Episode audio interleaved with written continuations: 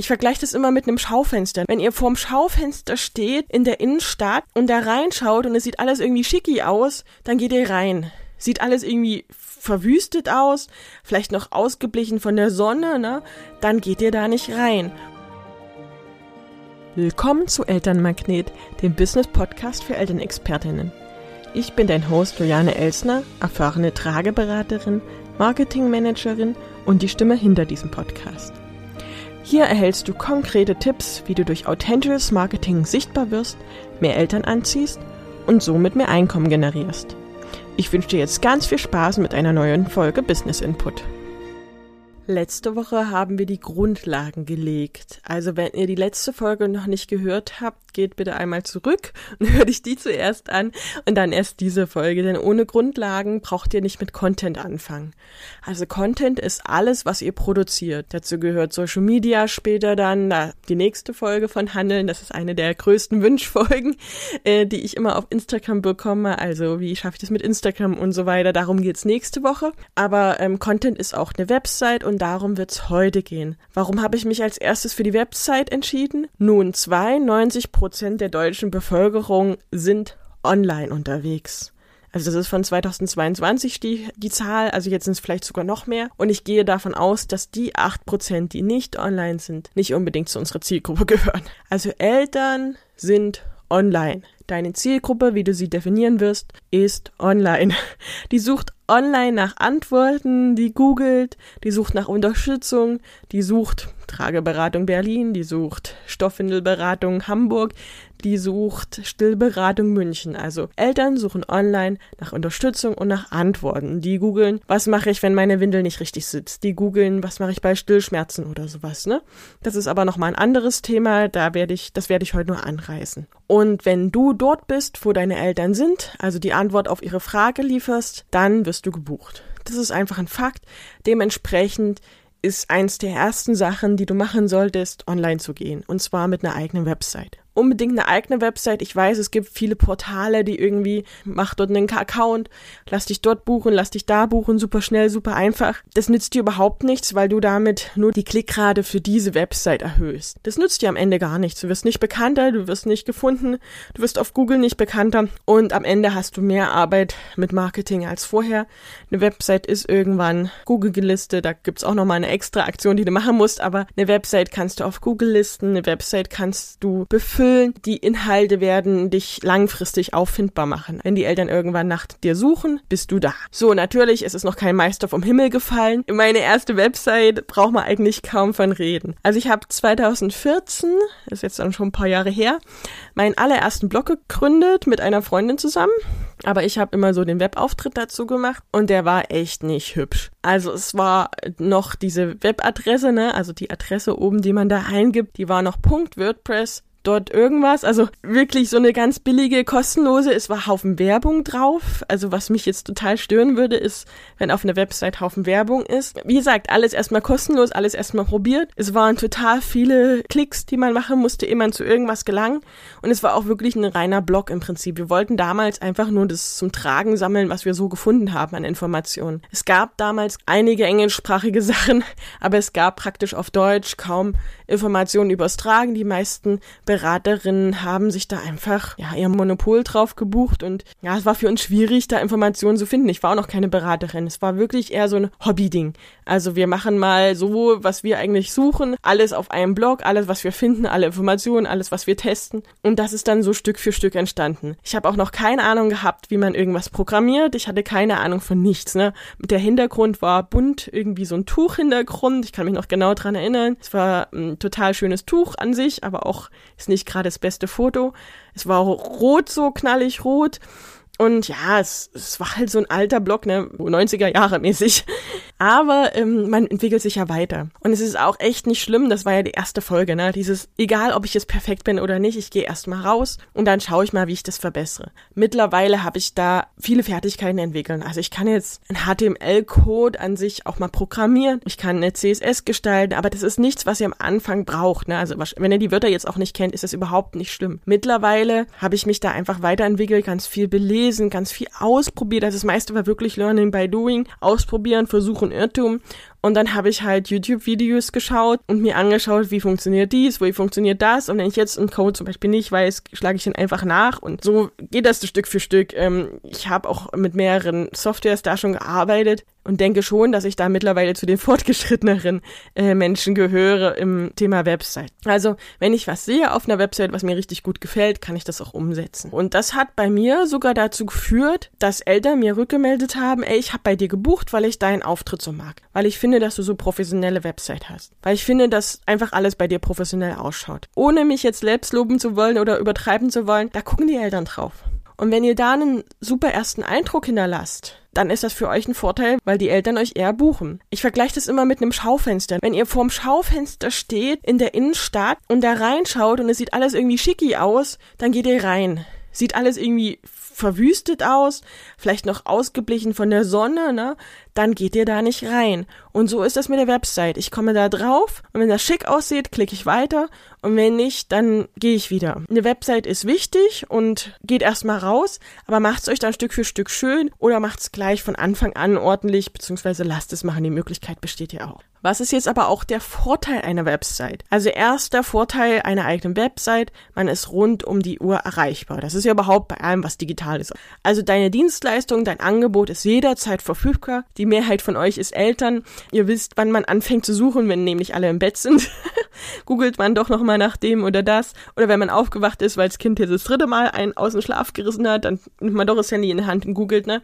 Also es ist einfach gut, wenn man rund um die Uhr erreichbar ist. Eltern haben komische Zeiten. Also ich wurde auch schon über Facebook nachts um drei angeschrieben mit irgendwelchen Sachen. Also wenn du online bist, dann ist deine Website jederzeit da und auch zu jeder Tages- und Nachtzeit und die Eltern können ihre Kontaktdaten hinterlassen. Du musst natürlich nicht nachts um drei antworten. Was ist der nächste Vorteil? Du erhältst mehr Sichtbarkeit und damit mehr Buchungen. Und die Sichtbarkeit ist wesentlich einfacher zu erreichen als mit Social Media. Also du kannst eine größere Zielgruppe erreichen, auch Leute, die dich jetzt nicht kennen, die nicht deinen Namen googeln, sondern die wirklich nach Beratung XY in sowieso buchen. Das ist wesentlich einfacher als mit Mund-zu-Mund-Propaganda, denn du erreichst auch Leute, die nicht in deinem Wirkungskreis stehen. Ne? Also wenn du zum Beispiel jemanden berätst und der erzählt das jemandem weiter, dann ist das wie so eine Welle, die vorwärts geht.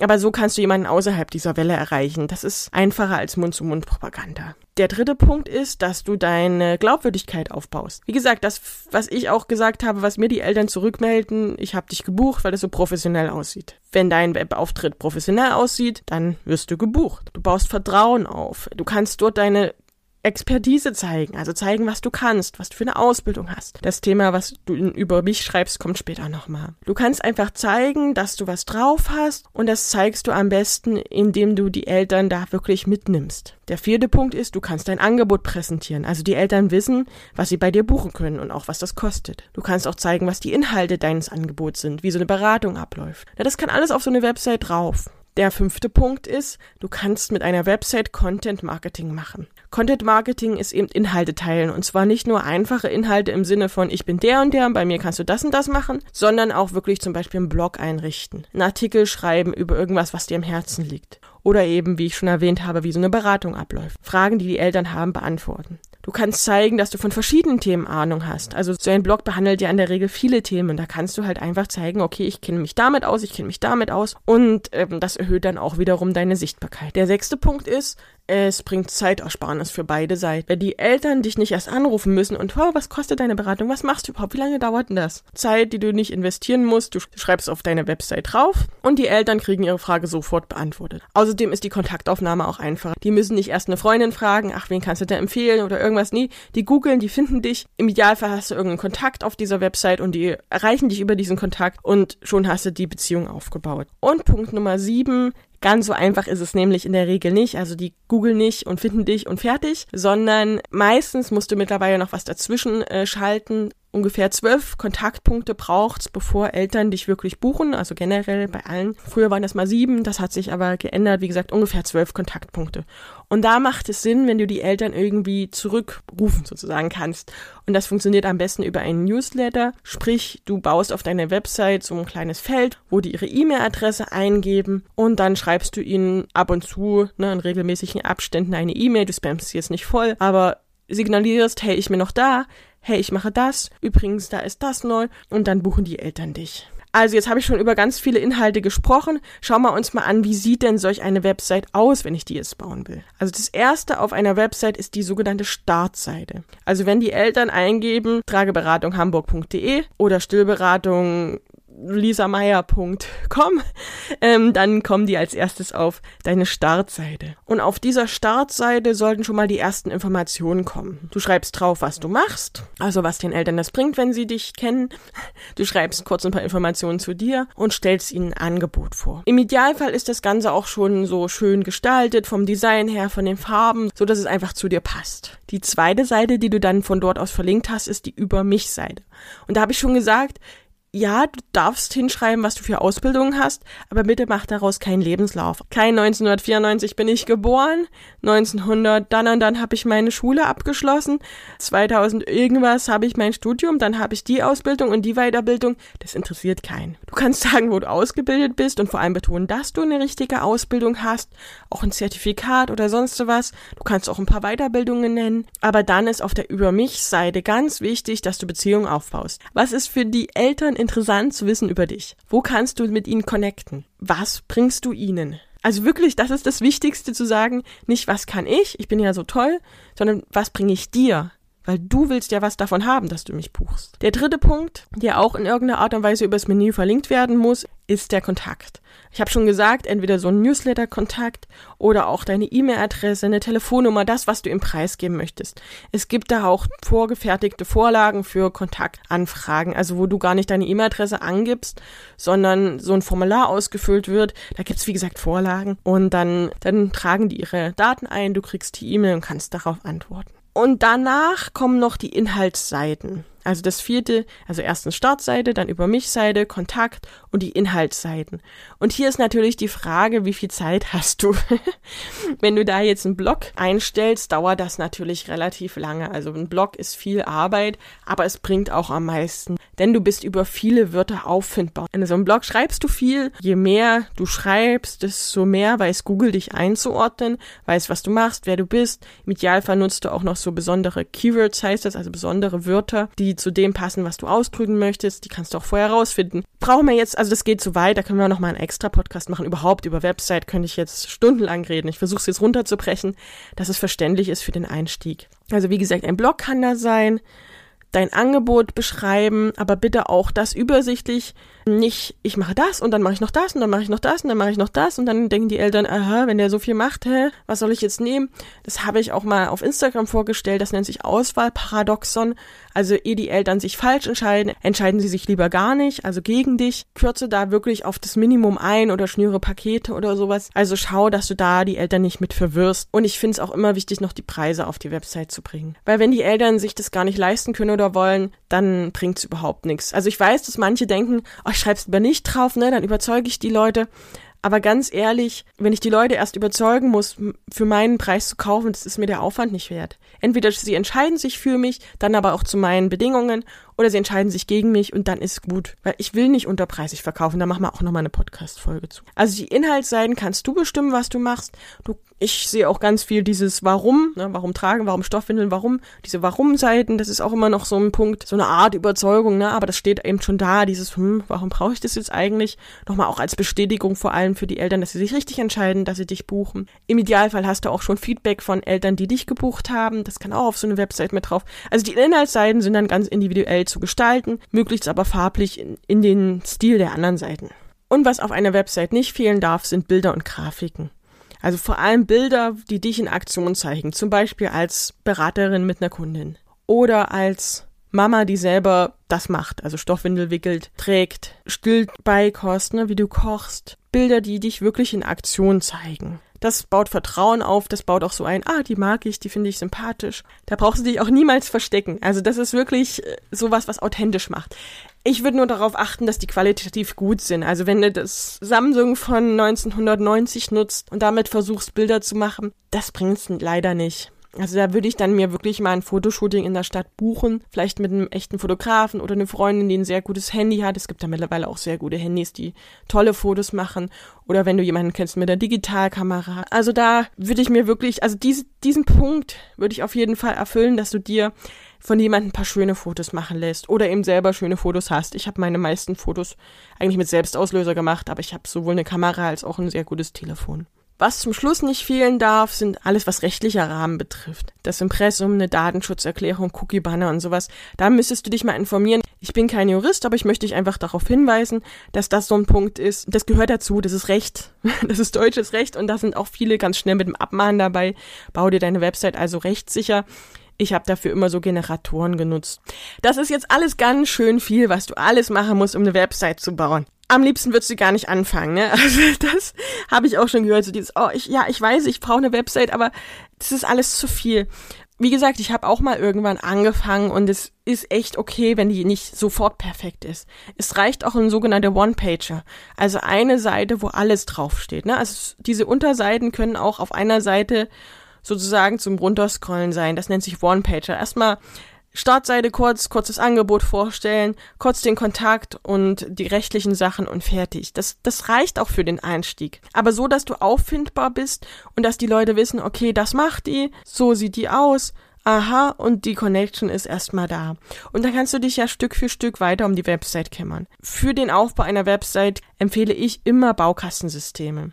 Ich selber nutze da am liebsten WordPress. Also kannst du gerne mal googeln, WordPress, also wie das Wort auf Englisch und Press für Presse, WordPress. Das ist der einfachste Baukasten, den es gibt, meines Erachtens. Also ich weiß, dass da andere andere Ansichten haben. Es gibt noch andere Baukastensysteme, aber das ist wirklich das, was die meisten benutzen und womit man am schnellsten Erfolge erzielt. Das ist das eine, was du brauchst zum Bauen, so einen Baukasten. Und dann brauchst du noch einen sogenannten Webhoster, also ein Anbieter, der den Platz zur Verfügung stellt. Meistens gibt's darüber dann auch die Adresse, sonst bräuchtest du da auch noch jemanden, wo du dir die Webadresse, also dieses Trageberatung irgendwas.de oder Stillberatung das und das.de kaufst. Also du brauchst also jemanden, wo die Daten lagern, das ist der Hoster. Du brauchst das Programm, mit der du die Website baust und du brauchst den Platz, sozusagen die Adresse, wo du das veröffentlichst. Also da viel mehr brauchst du nicht und mit so einem Baukastensystem guckst dir mal an, probier's einfach erstmal aus, bist du relativ schnell auch durch. Und dann drückst du auf Veröffentlichen und wartest erstmal ab. Google braucht etwa so ein halbes, dreiviertel Jahr, ehe du wirklich auffindbar wirst. Das ist, das ist ein Fakt. Also je eher du jetzt anfängst, desto eher bist du später auch auffindbar. Und wenn du gar nicht weißt, wie du loslegen sollst, gibt's auf jeden Fall auch Expertinnen, die dich dabei unterstützen können. Also ich biete zum Beispiel auch an, dass ich für BeraterInnen einfach auch die Website-Erstellung übernehme. Oder dass ich mich mit dir hinsetze und dir einfach zeige, wie das funktioniert. Also es gibt noch ein paar andere Sachen zu beachten, aber das sind so die Grundlagen. Überleg dir also, für wen machst du diese Website? Hör dir diese Zielkunden-Podcast-Folge an und dann leg los. Mach einfach. Einfach mal machen. Es könnte ja gut werden. Und nicht vergessen, einfach den Podcast abonnieren und keine Folge mehr zu verpassen. Nächste Woche geht's um Social Media.